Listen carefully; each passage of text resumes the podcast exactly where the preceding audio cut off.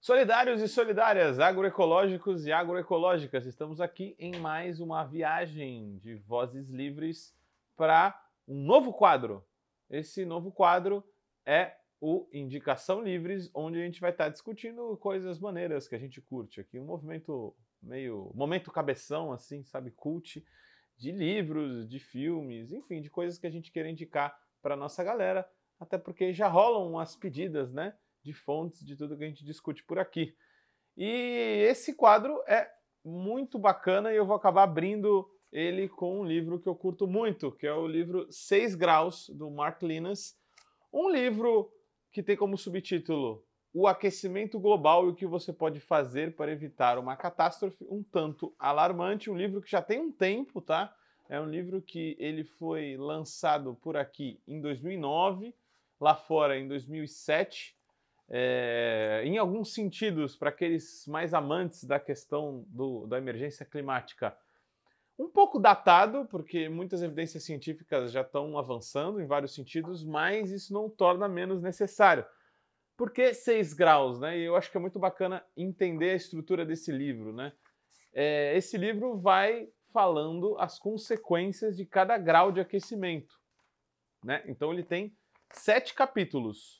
E em cada um dos capítulos, até o sexto, é o que vai acontecer com o planeta com um grau a mais de aquecimento. Então, o primeiro capítulo é um grau, vai falar do deserto da América, os rios fantasmas do Saara, comércio de gelo no Ártico, perigo nos Alpes. Aí a gente vai para o segundo capítulo, que ele fala de 2 graus de aquecimento que vai acabar acontecendo. As cidades que passam sede na China, oceanos ácidos, o mercúrio sobe na Europa, é, vamos ter 3 graus, 4 graus e vamos indo, né? Cada momento, cada capítulo explicando um grau de aquecimento e os impactos que, isso, que podem acontecer a partir disso, né?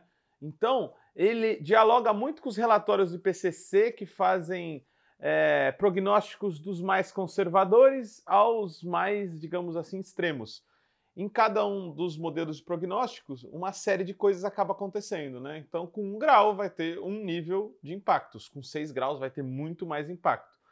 Então, ele dialoga muito com esse tipo de relatório, né? E esse tipo de relatório muitas vezes a gente não considera as análises mais extremas, né? A gente acha que ah, isso é impossível de acontecer. Mas tem muita gente já falando que até 2100 do modo como as coisas têm ido, a gente pode sim chegar a 5 ou 6 graus de aquecimento, que seria assim, tipo aqueles filmes sim de ficção científica onde a gente fica em chocão com o que pode acontecer. Né? Já viu o dia depois de amanhã? Quem viu sabe. E no sétimo capítulo a gente fala a escolha do nosso futuro, né? O, o Mark Linas ele vai trabalhar um pouco da questão do que fazer para que toda essa configuração não aconteça é, da catástrofe, né? E entre várias coisas que ele vai dizer ali, claro, mudar a economia, mudar a forma como produzimos alimentos, mas principalmente vai fo é, focar é, nos combustíveis fósseis, né? o fim do petróleo está lá, um sub, uma subseção do capítulo 7, na página 249. A gente já sabe muito bem, né, como os, a energia a energia fóssil, a energia suja contribuem para o aquecimento global, então ele desenvolve nessa parte. Mas, galera, a proposta não é aqui destrinchar coisa por coisa do livro, não, e sim só trazer um pouco é, de, de, interesse de vocês que nos assistem, né? É, ali na parte de um grau, então, eu gosto de chamar a atenção porque ela, ela fala sobre uh, alguns eventos né, que antigamente nos deixaram em choque, até hoje são lembrados pelo tamanho do seu impacto, que eles podem voltar a conhecer, acontecer em uma escala muito maior. Então vocês vão estar vendo aí na tela, por exemplo, uma foto do chamado tempestade de areia, Dust Bowl na literatura aí, geralmente em inglês, Dust Bowl de 1930 lá nos Estados Unidos. Essa Dust Bowl varreu parte dos Estados Unidos e foi literalmente uma bola gigante, uma tempestade de areia que varreu o norte dos Estados Unidos e algumas outras regiões, produzindo uma destruição quase que total da agricultura nesses lugares. Teve que fazer as pessoas migrarem. Isso teve, claro, relatos de má recepção de outras regiões, de tanta gente de uma vez, é, pressão na economia local dessas outras regiões, pessoas que acabaram morrendo, é, agricultura inteira sendo destruída. Enfim, um tremendo caos e tudo isso na no contexto da crise de 29, que vocês sabem que já foi destruidora por si só. Então, as fotos que vocês veem do Dust Bowl, com mais de um grau de aquecimento, que é o que já está acontecendo agora, serão cada vez mais e mais comuns. Então, é, como diz o livro aqui, vou trazer um, uma partezinha que fala é, de como que o Dust Bowl pode voltar a ser recorrente, né? É, e ser algo que, assim como outros fenômenos, vão estar se repetindo frequentemente. É, o que, que, vai acontecer né, com essas tempestades de areia que vão voltar, vão ser recorrentes nos Estados Unidos, principalmente? Né?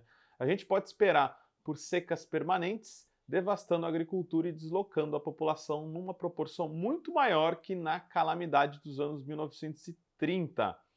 É, embora uma irrigação mais intensa pudesse, por um exemplo, por, por um tempo, aliás, adiar o pior, muitos dos maiores aquíferos de água fóssil já são excessivamente explorados pela agricultura industrial e não sobreviverão por muito tempo à medida que poderosas tempestades de poeira e areia transformarem os dias em noites ao longo de milhares de quilômetros do que antes foram pradarias, rajadas de areia irão engolir fazendas, estradas e até mesmo cidades inteiras. Novas dunas se erguerão em locais onde antes o gado pastava e as plantações de milho se desenvolviam. E aí é chama, chama a atenção, né? Isso pode parecer um fenômeno local, mas o, os Estados Unidos são dos grandes agricultores de commodities e alimentos do mundo. Então, vejam só, para os agricultores, quase não haverá escolha se não abandonar completamente a agricultura naqueles milhões de quilômetros quadrados que no passado constituíam terra agrícola da mais alta produtividade. Aqui, os fenômenos para a economia internacional, né? O preço internacional dos alimentos irá subir, sobretudo no caso de graves secas atingirem simultaneamente outras regiões. Embora se espere que mais ao sul dos Estados Unidos certas zonas se tornem mais úmidas à medida que se intensifiquem as monções norte-americanas, é provável que os habitantes locais não acolham bem o influxo de milhões de pessoas para sua região. Ou seja, só para a gente concluir e entender um pouco esse trecho aqui, vai rolar internamente um fenômeno que rola externamente para os Estados Unidos.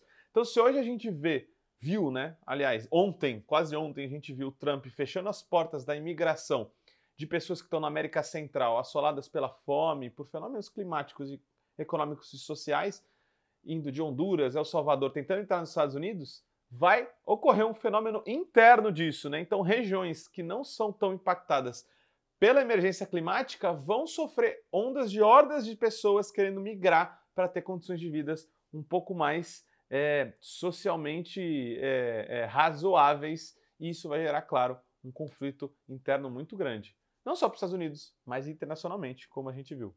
Então, galera, agora uma parte que talvez possa até estar um pouco equivocada no local onde traz né, a tal catástrofe né, aqui no livro. 3 graus, né? São nos 3 graus, no capítulo 3, que o Mark Linas fala, por exemplo, da morte do Amazonas, né? Do Amazonas e da floresta amazônica como um todo. Já tem várias discussões que a gente pode estar mais perto disso já nesse um grau, um grau e meio, porque muito provavelmente a gente já não vai conseguir ficar dentro de um grau e meio de aquecimento. De qualquer forma, é, essa questão da morte da Amazônia e do Amazonas, ela tem que ser trazida porque o Mark Linas a descreve, né? Ela descreve aqui com uma forma muito trágica, né? Nessa questão da gente estar tá atingindo 3 graus, né? Mas vale ressaltar que isso pode vir antes e pode a gente já pode estar tá assistindo isso, né? E dentro dessa discussão sobre a morte do Amazonas, o Mark Linas, né, nessa tradução aqui, ele traz em vários momentos o termo ponto de desequilíbrio. O ponto de desequilíbrio é isso que a gente tem chamado na literatura sobre emergência climática e aquecimento global, é, de ponto de não retorno. Isso, na literatura inglesa, é traduzido a partir do termo tipping point. Né? O que, que é o tipping point é o ponto de não retorno onde um organismo, um ecossistema, até um corpo, por si só ele já começa a morrer sozinho. Então o que é o tipping point da Amazônia? É o ponto que, independente do que a gente fizer para deter o aquecimento global, se a gente parar de emitir carbono naquele momento, por si só, a Amazônia vai morrer sozinha, né? Então muito já se discute. Alguns, alguns pesquisadores, principalmente a partir do INPE, né, já estão falando que as bordas da Amazônia já entraram no seu tipping point, no seu ponto de não retorno, e a Amazônia já está retraindo para passar de uma floresta, né, rainforest em inglês, uma floresta tropical que atrai muita chuva, para uma savana, né? Aquela paisagem que a gente vê lá no Rei Leão, que é muito maneira no Rei Leão, né? Mas não na Amazônia, porque aí o bagulho vai ficar muito louco para o mundo inteiro. Por que, que, é importante falar do tipping point, do, do ponto de, de não retorno, aqui que o Mark Linas traz? O que acontece? Quando a Amazônia começa a se retrair e o tempo ficar mais seco, várias coisas acontecem. Além da chuva parar de cair e a própria floresta já se retrair, tem a questão do solo ficar exposto. Se o solo fica exposto, mais matéria orgânica é degradada pelos raios de sol. Então, quer dizer, aquela terra preta que antes tinha debaixo da copa das árvores vira gás do efeito estufa na hora. Mas não só isso. Quando começa a ficar mais seco todo aquele ecossistema, aquele bioma, é muito trágico falar disso. Se a gente começar a entender as árvores como seres que também podem sofrer e que também morrem, ainda fica mais catastrófico as próprias árvores entram num processo de embolia, porque a terra vai ficando cada vez mais seca e elas precisam sugar água de cada vez lugares mais fundos. Então, quando a própria floresta, como um organismo, imagine um corpo, uma pessoa puxando água de mais fundo, ela começa a trazer uma água de lá do fundão mesmo, das profundezas, e com isso traz bolas de ar. E isso destrói a própria floresta como se fosse uma doença pulmonar, vamos pensar assim, né? Quando é, vem contaminada aquela água com, com partículas de oxigênio muito grandes e aquilo vai fazendo a própria floresta se destruir. E então é nesse momento que o tipping point acaba acontecendo, né? E aí, para a gente ter uma noção do que acontece, vou fazer aqui a leitura do, do da página 122 para a gente terminando nossa discussão hoje, né? que quer dizer essa morte do Amazonas e da floresta amazônica, né?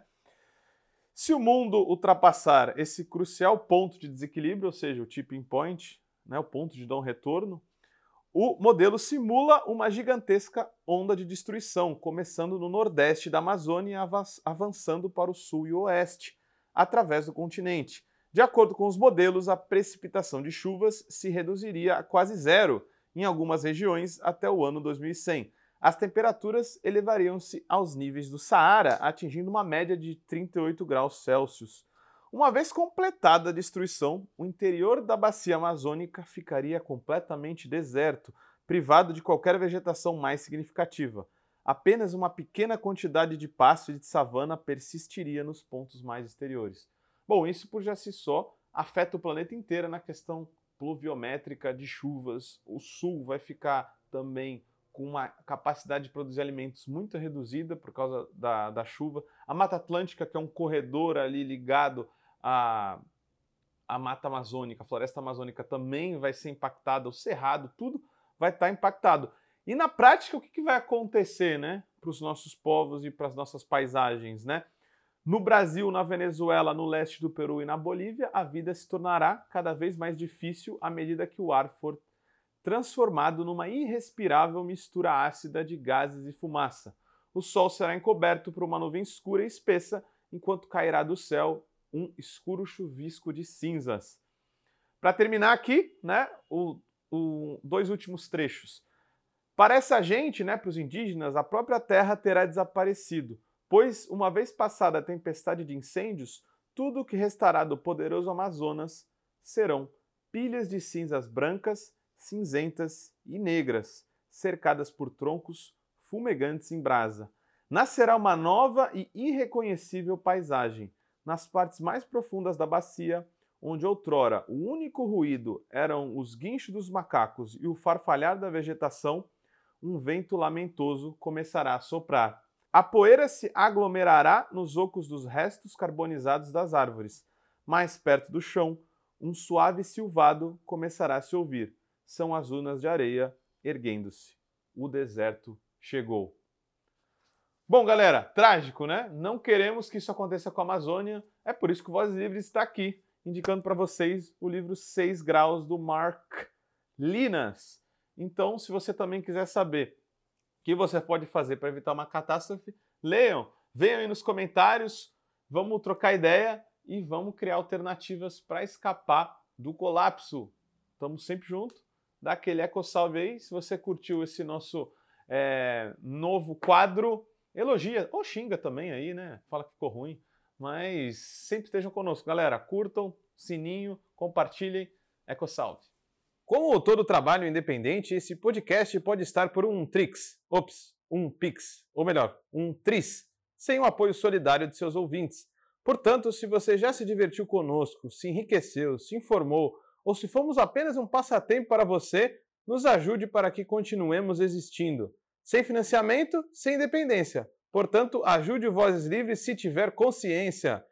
Isso pode ser feito pelo nosso apoia-se barra podcast Vozes Livres ou pelo Pix, pelo e-mail podcastvozeslivres.gmail.com, escrevendo no assunto a palavra Vozes. Nos acompanhe nas redes sociais, arroba Livrescop e arroba Livres Produtos do Bem. O Vozes Livres é um podcast realizado pela Rede Livres e financiado pelo Sindicato dos Químicos Unificados de Campinas e Região e pela Federação dos Trabalhadores do Ramo Químico do Estado de São Paulo. Produzido coletivamente por Guilherme Prado, Vitória Felipe e pelo coletivo Orvalho Filmes, composto por Eduardo Ferreira, Gaspar Lourenço e Guilherme Bonfim.